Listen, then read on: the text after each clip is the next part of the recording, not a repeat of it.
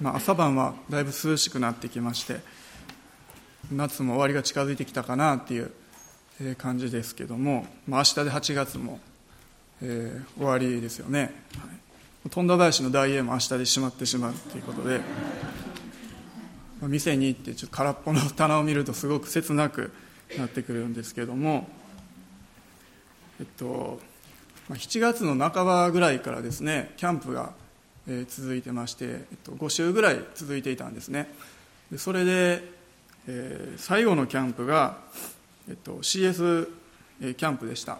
でキャンプが続いていたので週の半分ぐらいは家にほとんどいなかったんですね。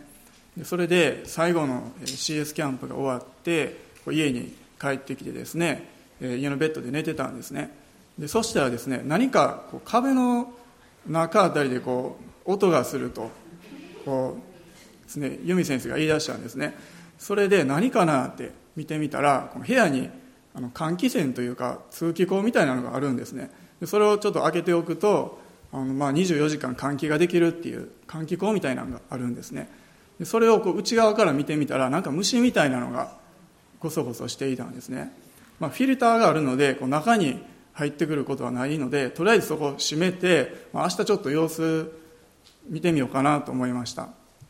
で次の日になってもう一度その換気口を開けて内側から見てみたらまだなんかこうゴソゴソしてるんですね。これはちょっと何やろうと思ってこう外に出て、えーまあ、外側のところから見てその換気扇のとこ覗いてみたんですね。そしたら、えっと、できてたんですね。蜂の巣が。もうこの拳台ぐらいの蜂の巣ができてたんですね。家あんまおらんかった隙にちょっとやられたなと思いましてまあなんかスプレーかなんか買ってこようかなと思ったんですけど、まあ、賃貸の アパートなんで管理会社に電話したんですね。これ取ってくれください言うて。電話したらですねすぐにもうその日のうちに来てくれて、まあ、なんとか駆除してくれたんですね。そしてこう駆除が終わってこう駆除終わりましたっていう電話がかかってきました。それで聞いたんですけど蜂の巣2つできてましたよって言われたんですね。その部屋ともう一つの部屋の換気扇のところにもこうできてたみたいなんですね。もう 2LDK のうちの2つの部屋はもう蜂に乗っ取れかけられてるっていう、そういう状況だったんですけど。まあ本当に何かこう開けてたらすぐになんかこう入ってくるもんやなっていうふうに思いました、まあ、隙を見せたらあかんなというかですね、まあ、でもなんか私たちの心もそうやなっていうふうに思うんですね、まあ、だからイエス様が必要っていうかイエス様がもし心にいなかったら恐れとか不安とか何かの疑いとか怒りとかですね。いろんなものがですねどんどんどんどん知ら間に入ってくるんですね。そして知らないうちにそれらにもう支配されていってしまうんですね。なので私たちはいつも私たちの心を本当にイエス様の喜びによって満たしておくことが必要なんです。イエス様が十字架について死なれて墓に葬られました。その時のお弟子さんたち、まあ、彼らもですねそのような状態だったんです。彼らは恐れに支配されていたんですね。なぜなら彼らはイエス様が十字架につけられる時にイエス様から離れてしまったんですね。でそして彼らは部屋に閉じこもってドアを閉めて怖がっていました。そのような時にイエス様がその部屋に来てくださって平安をお弟子さんたちに与えてくださったんですね。今日はヨハネの福音書からですねお分かちしたいと思います。ヨハネの福音書の20章お開きください。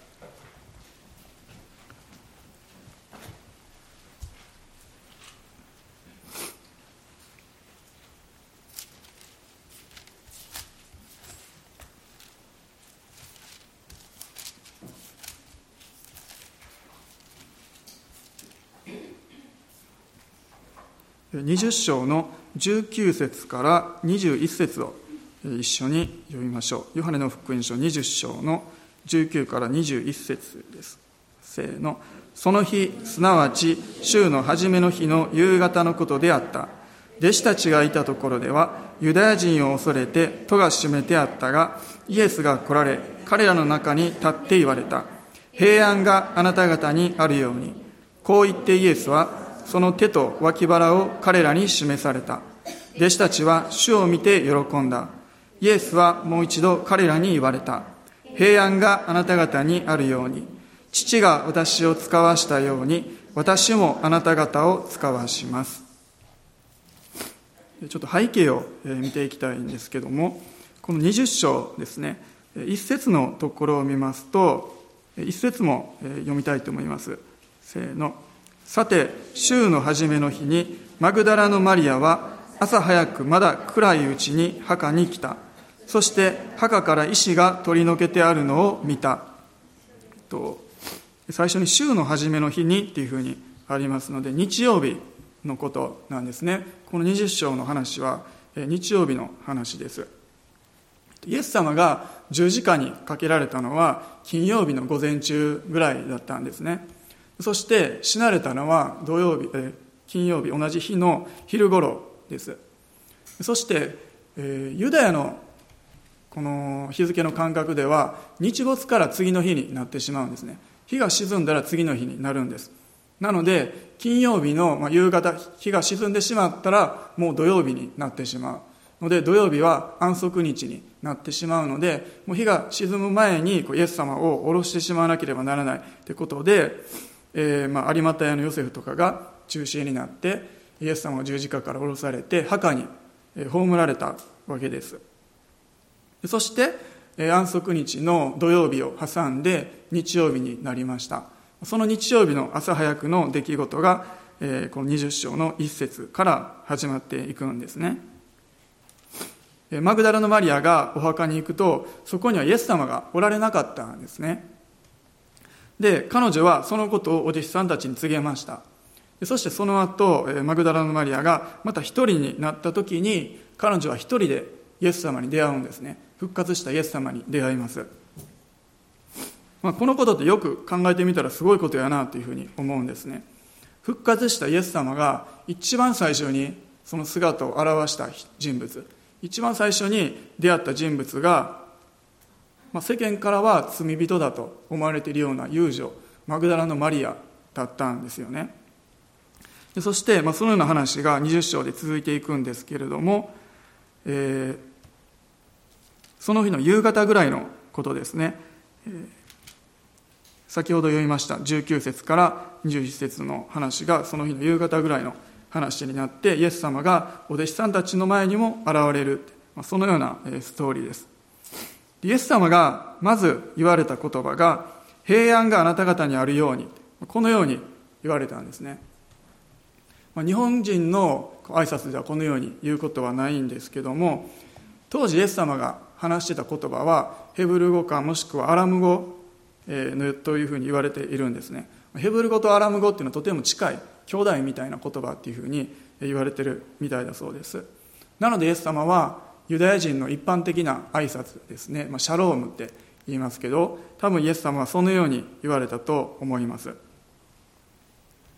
でこのシャロームっていう言葉なんですけど本当にこう一言で表せない深い意味豊かな意味がそこに含まれているそうなんですね。ただ単にもう争いがない戦争がないそういう意味での平安平和それだけじゃなくてそういう消極的な意味だけじゃなくてもっと積極的な意味たくさんの意味が含まれているそうなんです。例えば、え、国と国との間の平和ですね。でそれだけじゃなくて人と人との間の平和。そして人と神様との間の平安平和。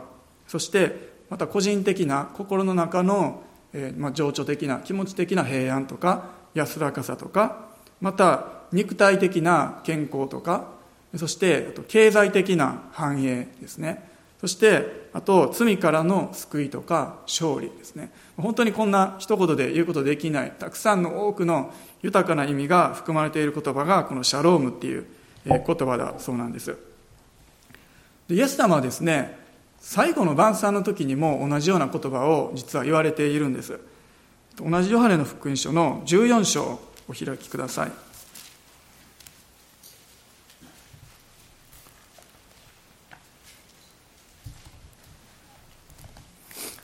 14章の27節です。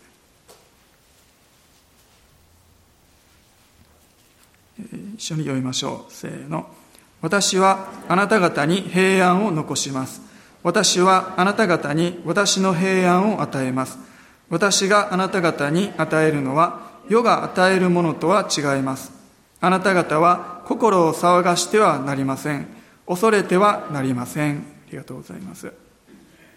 これがイエス様最後の晩餐の席で十字架につけられる前にですね言った言葉ですけどもイエス様が平安を与えますってそのように言われました。その平安がイエス様の十字架を通してお弟子さんたちにまた私たちに与えられたんですね。イエス様が十字架を通られた。その苦難によって私たちに平安が与えられたんです。そしてその平安がどのようなものなのか。今のところに私があなた方に与えるのは世が与えるのと違いますっていうふうにあります。この世の中この世界が提供できない種類の平安をイエス様は与えてくださることができるんですね。人間は誰でもこう平和とか平安を願うんですね。戦争している人がいたとしても多くの場合は自分の国を守りたい。もしくはもう攻撃されてるから自分の家庭を守るためにこう戦っている、まあ、そういう場合が多いと思うんですね、まあ、日本の歴史には平安京っていうもうその名前ズバリのですね都ありますけれども、まあ、奈良の平城京があってそこからこう都が移されていって平安京、まあ、泣くよウグイス平安京って言いますけどそれまでこう戦争がたくさんあったりして、まあ、疫病がこう流行ったりしてたくさんのこう災いがあったと。だから本当に何とかしてこの世の中落ち着いてほしい平和になってほしい平安になってほしいそういう思いが多分その名前には込められていたと思うんですね。それでももちろんその都は長く続くってことはないわけなんですね。もう昔も今も日本もイスラエルももう全ての国の全ての人がこれ平安を求めている平和を望んでいるんですね。そしてイエス様が与えてくださる平安っていうのは私たちが普通に手に入れることができる平安とは全く異なる神様にある本物の平安ですねそれを私たちは得ることができます。その平安というものがどのようなものなのかっていうのをですね何点か見ていきたいと思います。で一つ目はですね神様との和解にある平安ということです。和解による平安です。先ほどの20章の19節のところに20節ですね。平安があなた方にあるようにこう言ってイエスはその手と脇腹を彼らに示された。そのように書かれています。手と脇腹をお弟子さんたちに示したんですね。なんでイエス様はそのようなことをされたんでしょうか。そこには何があったんでしょうか。手と脇腹。もちろん皆さんご存知だと思いますけれども手には釘で打たれたその跡があって脇腹には槍で刺された跡があったんですね。イエス様はそれを示されたんですね。つまりイエス様はそれを示しながらお弟子さんたちにこの傷によってこの釘の跡によってこの槍で疲れた私これを通してあなた方は平安を得ることができたいんだよ。神様との間に和解その平安をあなた方は今得ることができたんだよって。そのように言ったんですね。イエス様を信じる信仰によって私たちは神様との間に平安を得ることができる。和解を得ることができるんです。ローマ書の5章を開きください。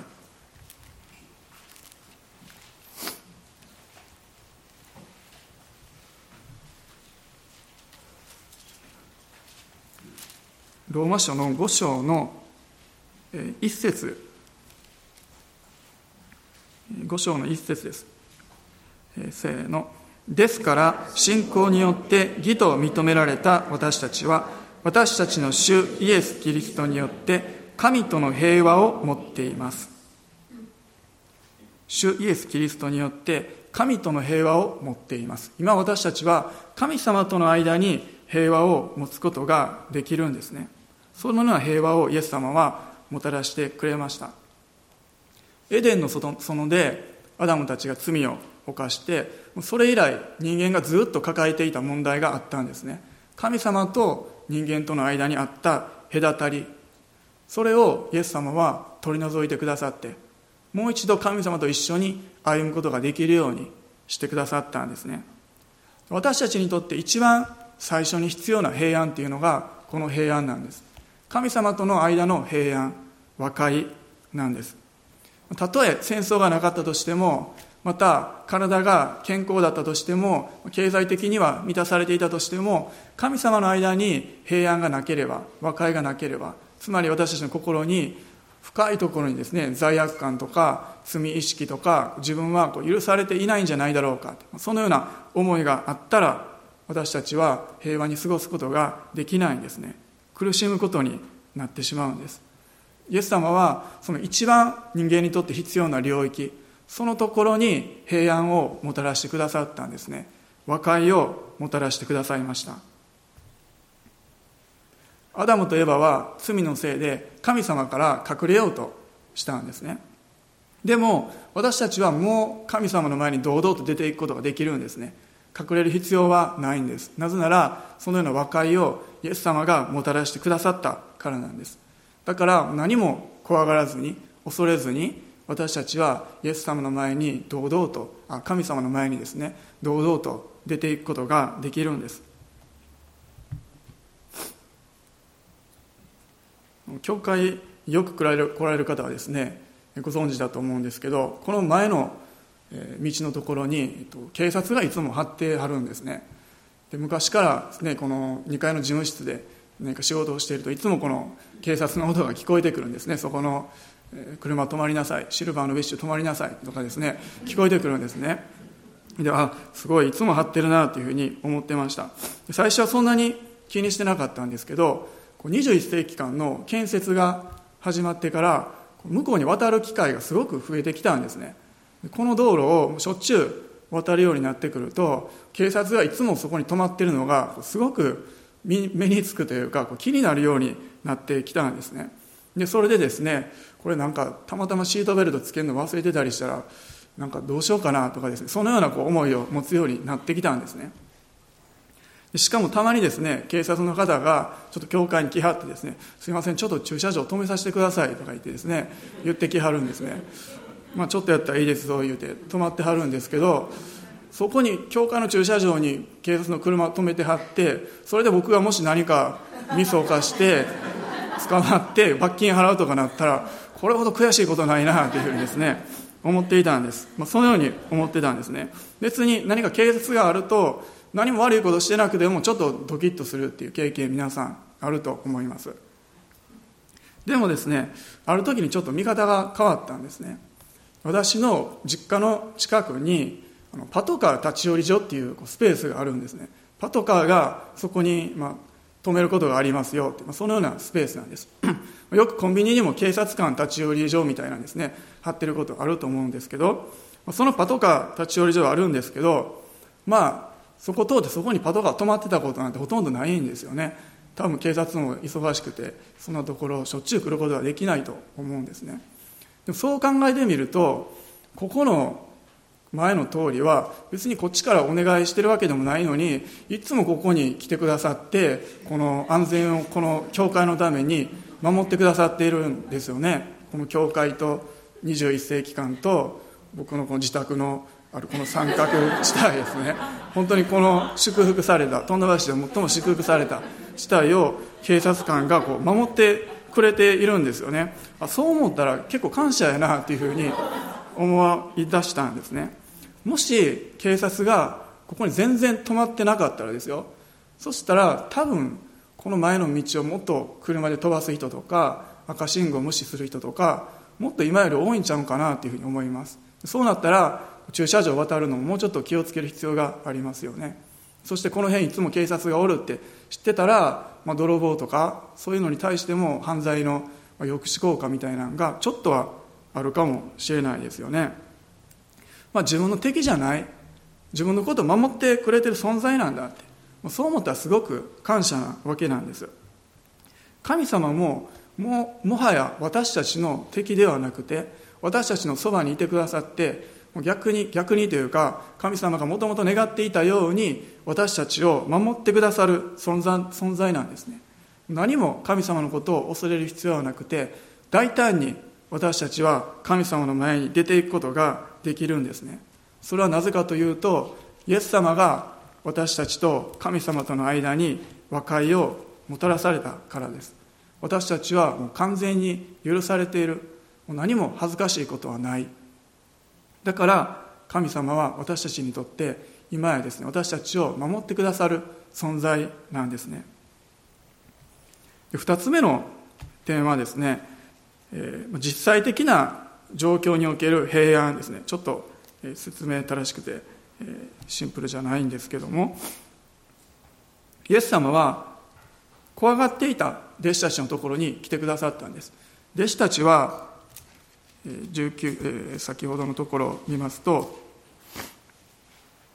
ユダヤ人を恐れて戸が閉めてあったがっていうふうにあります。お弟子さんたちは恐れを持っていたんですね。そのようなところにイエス様来てくださいました。ユダヤ人に対する恐れ人に対する恐れを彼らは持っていたんですね。多分彼らは自分もイエス様の仲間とみなされて捕まって同じようにあの苦しい十字架につけられる。それを恐れてですね怖がって部屋にこもってドアを閉めていたんですね。私たちも同じような恐れを持つことがありますよね。そしてもうドアを閉めてもう固く閉じて逃げてしまいたい隠れてしまいたいそのように思うことがあります。でもそのような私たちのドアさえもイエス様を超えて私たちのところに来てくださるんですね。平安をもたらすために。イエス様は来てくださいます。20節のところで弟子たちは主を見て喜んだと書かれています。なぜ弟子たちは喜んだんでしょうか。手と脇腹を彼らに示された。それを見て弟子たちは喜んだんですね。この傷を見て喜んだ。それどういう理由があるんでしょうか。一つはあ自分たちの神様こそイエス様こそ両手を十字架につけられて犠牲になってくださったんだ。イエス様の傷によって私たちは罪許されたんだ。神様との間に和解を得ることができたんだ。平安を得ることができた。そういう喜びですね。イエス様の傷っていうのが私たちにとっては神様との間に和解を得ることができたその印なんですね。もう一つはですねあこの方は確かに私たちがここ何年間か一緒にいてでもこう十字架につけられて死んでその方が復活したんだって確かにこのお方なんだっていうそういう喜びだと思います。例えばですねもし傷が全くなくてもう綺麗な手やったり弟子たちはですねどのように思うでしょうか？この人ほんまにあのイエス様かなとなんか顔とかは似てるけどもなんかイエス様の双子のお兄さんおったんかなとかですね。そのように思うかもしれないですよね。もし傷が何もなかったら違う人ちゃうかなとかですね。それかもしかしたらイエス様も死んでるはずやから幽霊ちゃうかなとかですね。そういうふうに思うと思うんです。もしくは逆にイエス様ほんまに十字架についたんかなと。そのような疑いを持つかもしれないです。十字架にかかってると思ってたイエス様は実は幻やったの違うかな。もしくは、イエス様実はもう生きたままで、誰かが代わりにイエス様の身代わりになって十字架についてしまったんちゃうかなとかですね。いろんなこう疑いとかが起こってくるんですね。だから、イエス様は私たちのために傷を見せてくださったんです。疑いを持って、本当にその贖いっていうものを受け入れることができなくならないように、傷を示してくださったんですね。傷を見た時に、弟子たちは悟ったんですね。あ確かにこの方だと。自分たちが今まで従ってきた方でその方十字架につけられた。そしてお墓に葬られたけどもその方が確かに復活されたんだと。死によって死に打ち勝って勝利を取られたんだその方が今目の前にいるんだ。確かに復活されたんだ。弟子たちは信じることができたんですね。そしてその復活された方が私たちのところに来てくださった。今一緒にいる。だからもう恐れることはない。そのように思うことができたんですね。私たちと共におられる方私たちのうちにおられる方っていうのは死に打ち勝った方復活された方なんですね。だから私たちはもう何も恐れることはないんですね。ローマ書の8章をお開きください。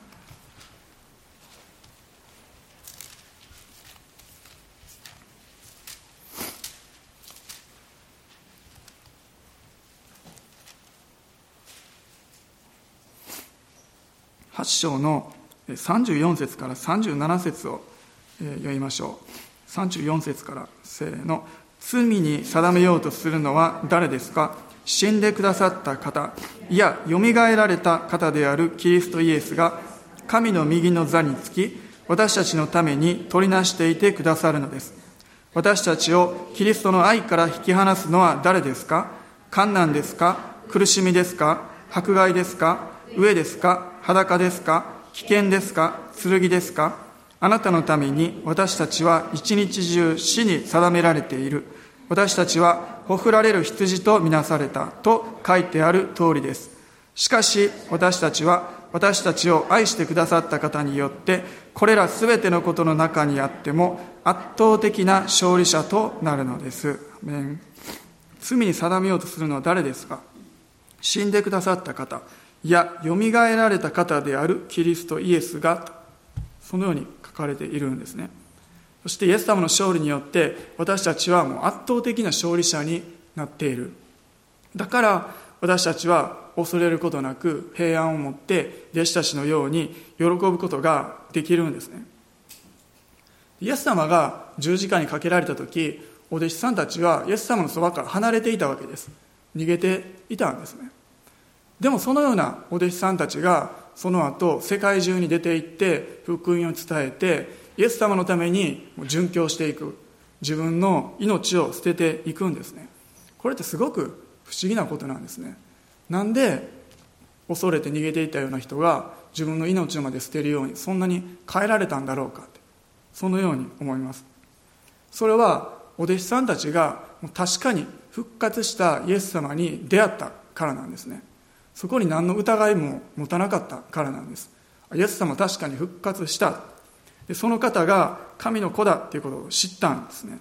だからもしたとえ自分が福音を伝えてそのことによって命を失うことがあったとしても自分もイエス様のようにやがてよみがえることができる。復活の力を彼らは信じていたんですね。なので十二弟子のほとんどは殉教していきますけれども本当にそのこと自体がイエス様が確かに復活したよみがえられたっていうそのことの確かな証拠なんですね。イエス様の福音が本物である証拠なんです。もう一つこの平安について3つ目なんですけども3つ目はですね私たちも平安をもたらすために使わされていくっていうそういうことです。平安があなた方にあるようにイエス様は2回言われたんですね。なのでとてもこのことイエス様は強調しておられると思います。そしてその後に父が私を使わしたように私もあなた方を使わします。そのように言われました。父が使わしたように私もあなた方を使わすそれはどういうことなのか。一つは天のお父様がイエス様をどのように使わされたのか。それは本当にですね愛を持って優しく本当にその子供のことを心配しながら父なる神様は送り出してくださったんだと思うんですね。もうさっさと行ってこい。もう出て行け。そのような感じじゃなくて本当に心配しながら使わせていったんですね。テレビでたまにあの初めてのお使いって、えー、見たことある方おられるかと思いますけどちっちゃな子供が何か買ってきてっていうこうミッションを与えられたりおばあちゃんのところにこれを持って行ってってそういう役割を与えられてこう出ていくですよね、まあ、ドキドキしながら幼稚園の子供とか行きますけどでもそれを送り出しているなんか親の方がドキドキしてたりするんですよね。本当にこの子大丈夫かな？車にひかれへんかな？ちゃんと行って帰ってこれるかな、まあ、そのようなこの不安を持ちながらこう送り出していきますよね。そして子供が帰ってきたら本当に喜んでよくやったと言ってもう抱きしめてあげて時にはこう涙を流したりして受け入れてあげるわけなんです。イエス様も本当にそれぐらいの気持ちを持って私たちを送り出しているんですね。でそしていつか私たちが与えられた使命そのミッションを果たしてイエス様のもとに帰っていく。そのことをイエス様は楽しみにして待っておられるんですね。私たちはそこを目指して歩んでいきます。そして何をしていくのか。その内容ですけどもそれはイエス様が使わされたのと同じ内容同じ目的を持って私たちもそれぞれのところに使わされていくんですね。イエス様は何のためにこの地上に来たのか。たくさんのことイエス様はされました。奇跡を行ったり癒したり他の人に仕えたり愛したり福音を伝えたり多くのことをしてきましたけどもそれらの目的をイエス様に父なる神様は与えられたんですけどもそのような同じようなことを今度は私たちも行っていくんですね。そのために私たちは使わされているんですね。つまり私たちがそれぞれの場所に使わされている。それには目的があってで先ほど挙げたようなイエス様がされたようなそれらのことを私たちはそれぞれの場所で行っていくんですね。イエス様は天に帰られました。なので肉体を持ってもう一回この地上に来て一人一人のそばにいてあげることはできないというかそういうことはしないんですね。そうする必要もないんですね。なぜなら今は私たち一人一人がそれぞれの場所に使わされていてまた教会がキリストの体イエス様の体としてこの地上にあるのでこの教会がまた私たちがイエス様の体となってイエス様がされたことを今行っていくんですね。そしてその最大の目的というものがイエス様が平安をもたらしてくださったように私たちもそれぞれの場所に平安をもたらしていくということです。神様と人との間の和解また神様が共におられることによる平安そのことをもたらしていく伝えていくっていうのが私たちの役目なんですね。ルカの10章開きください。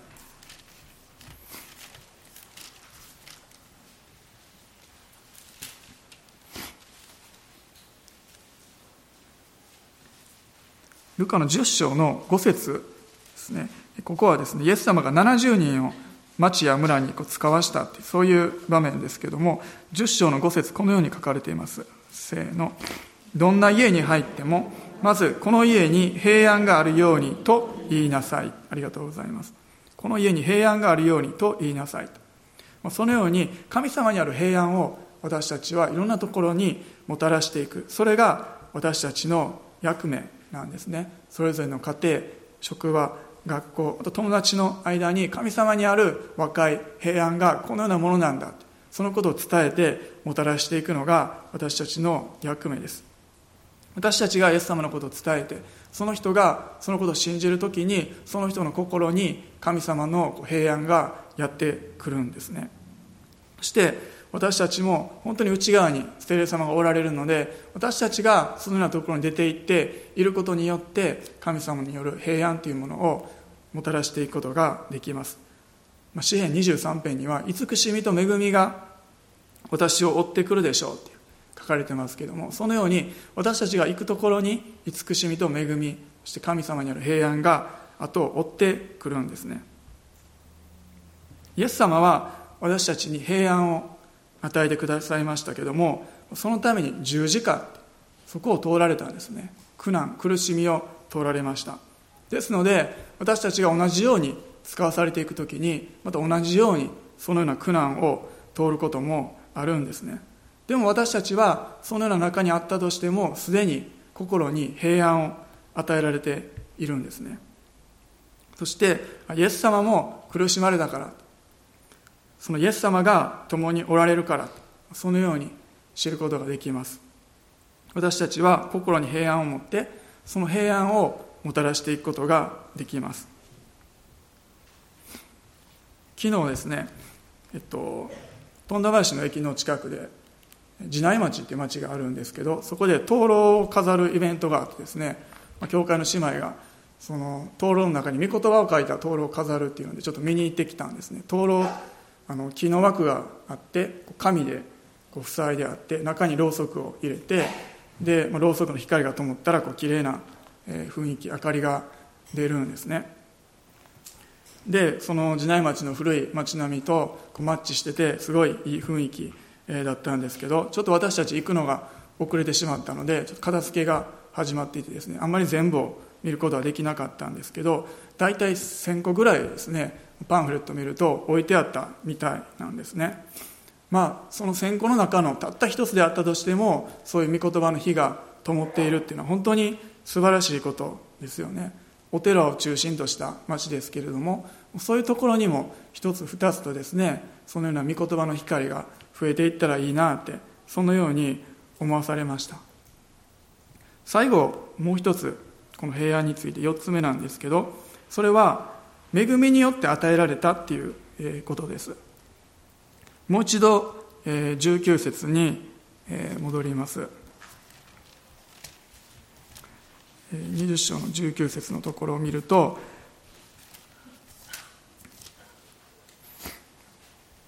恐れて戸が閉めてあった。そこにイエス様が来られたんですね。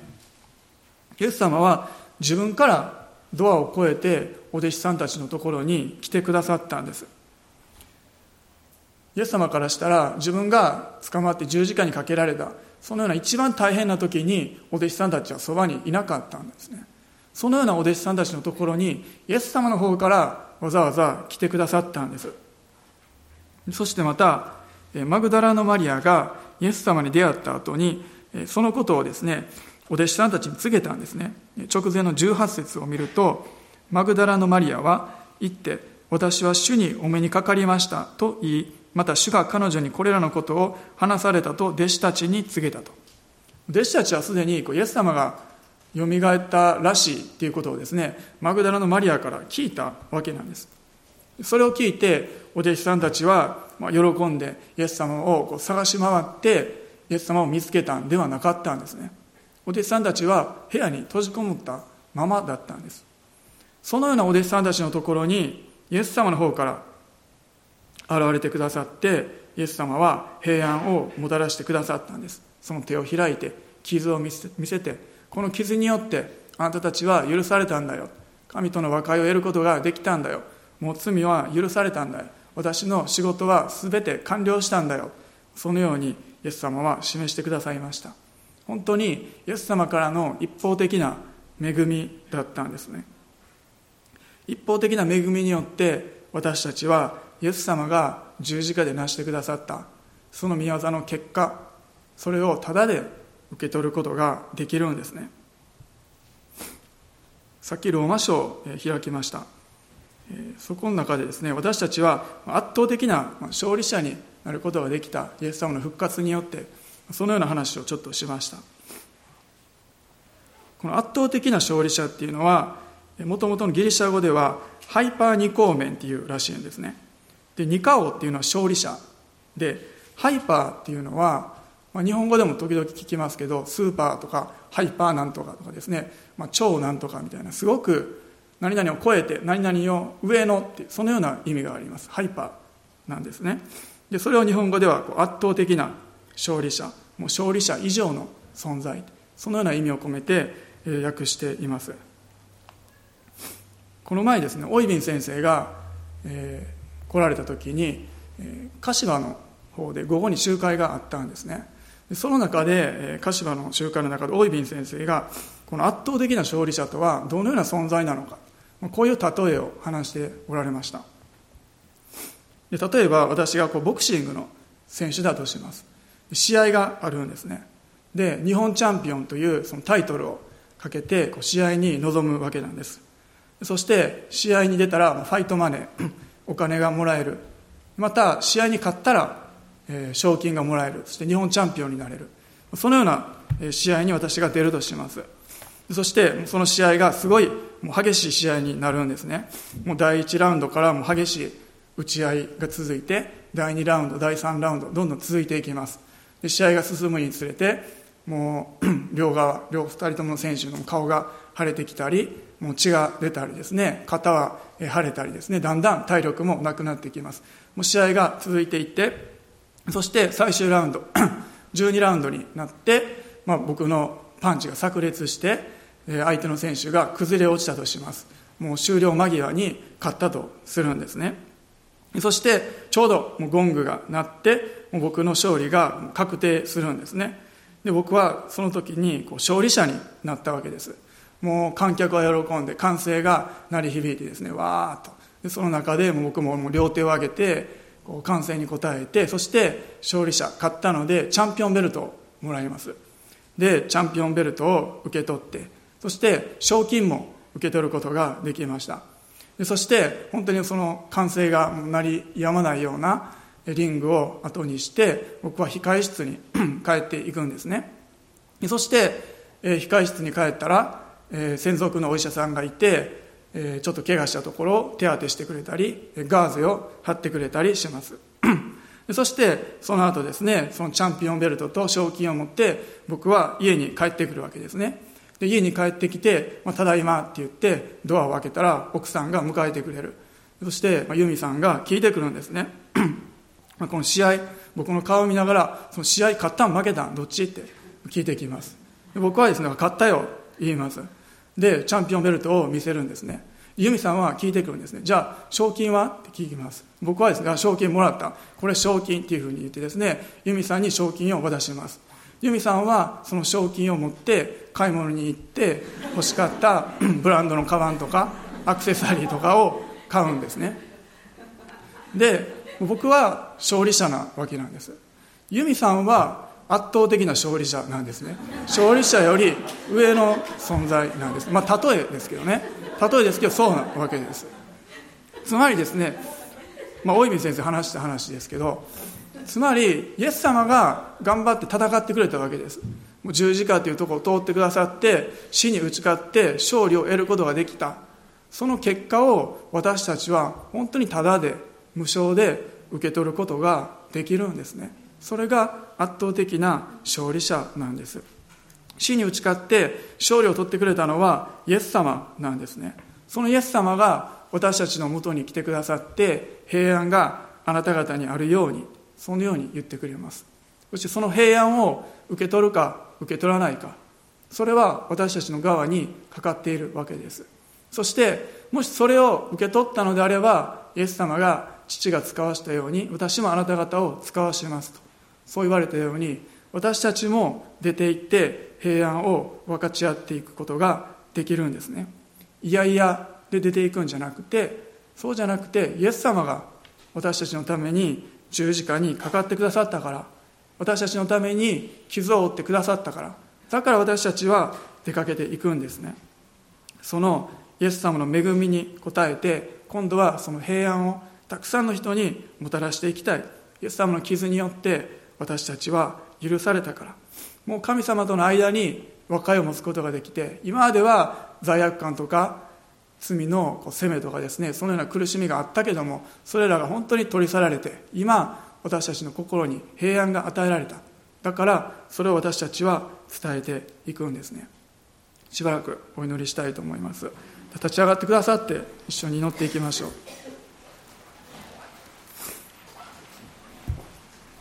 う。いや神様感謝します。今朝もあなたが一人一人の心に語ってくださったと信じます。もう一度イエス様の十字架を覚えて心から感謝いたします。ハレルヤ主よハレルヤ主あなたの打ち傷によって私たちは癒されました。感謝します。もう一度あなたの十字架を仰ぎます。今それぞれの口でしばらく祈っていきましょう。イエス様の十字架を覚えてもう一度感謝していきましょう。ハレルヤ主よ傷によって私たちは癒されました。本当に暗闇の中から光へと引き出されました。ハレルヤ苦しみから本当に嘆きから喜びへと変えられました。心から感謝いたします。ハレルヤ主よ。そのイエス様が今私たちの内側におられること心からありがとうございます。ハレルヤ主よ。そして私たちが本当にそれぞれの場所に出て行ってイエス様のように周りの人に仕えて愛していくことができますように。ハレルヤ主よ。感謝します。父なる神様が私たちを送り出しておられることをありがとうございます。ハレルヤ主よ。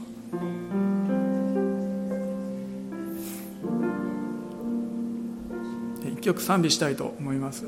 総額お願いします。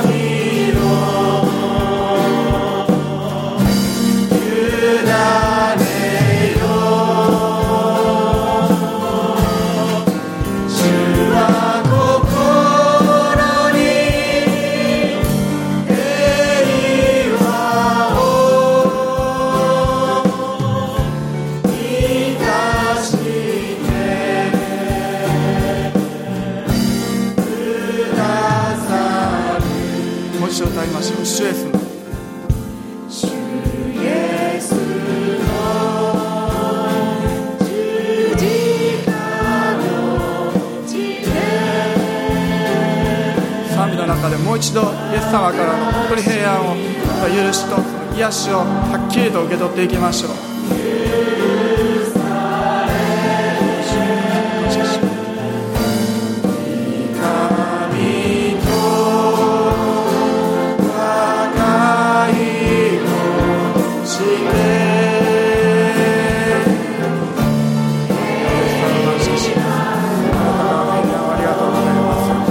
喜びを与えてくださって感謝します。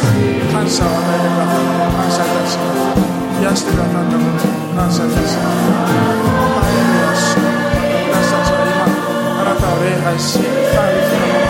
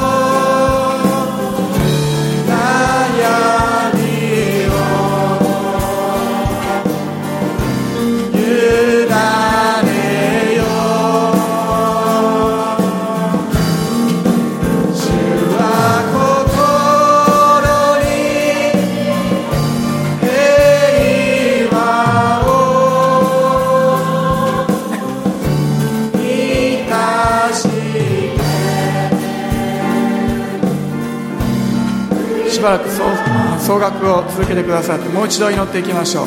本当に全てをイエス様に委ねていきましょう。本当に多くの戦いがあります。困難があります。でもイエス様が勝利を打ち勝ってくださいました。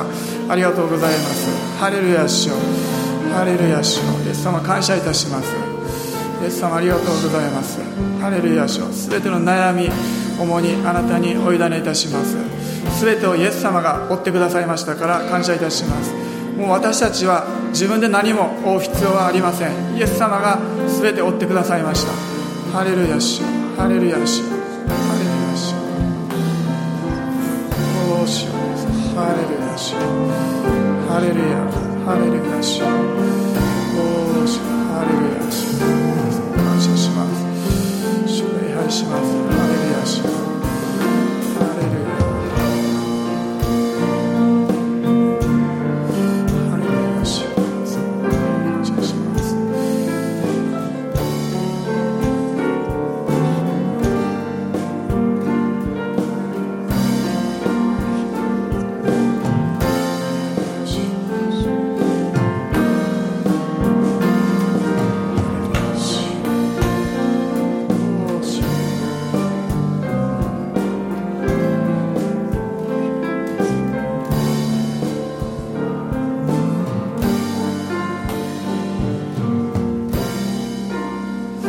歌いましょう。だから今。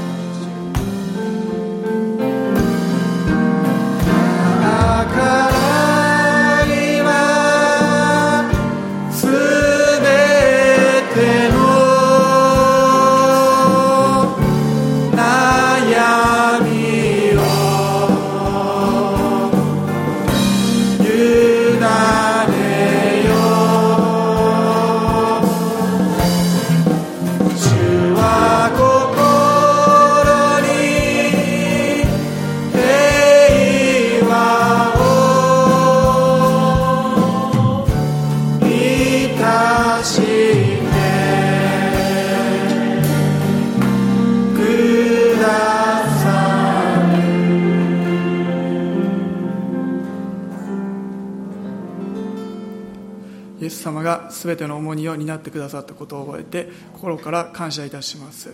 べてあなたにお委ねいたします。この新しい1週間私たちの一つ一つの歩みの上にあなたの豊かな油注ぎと祝福と恵みが注がれますように。アメン。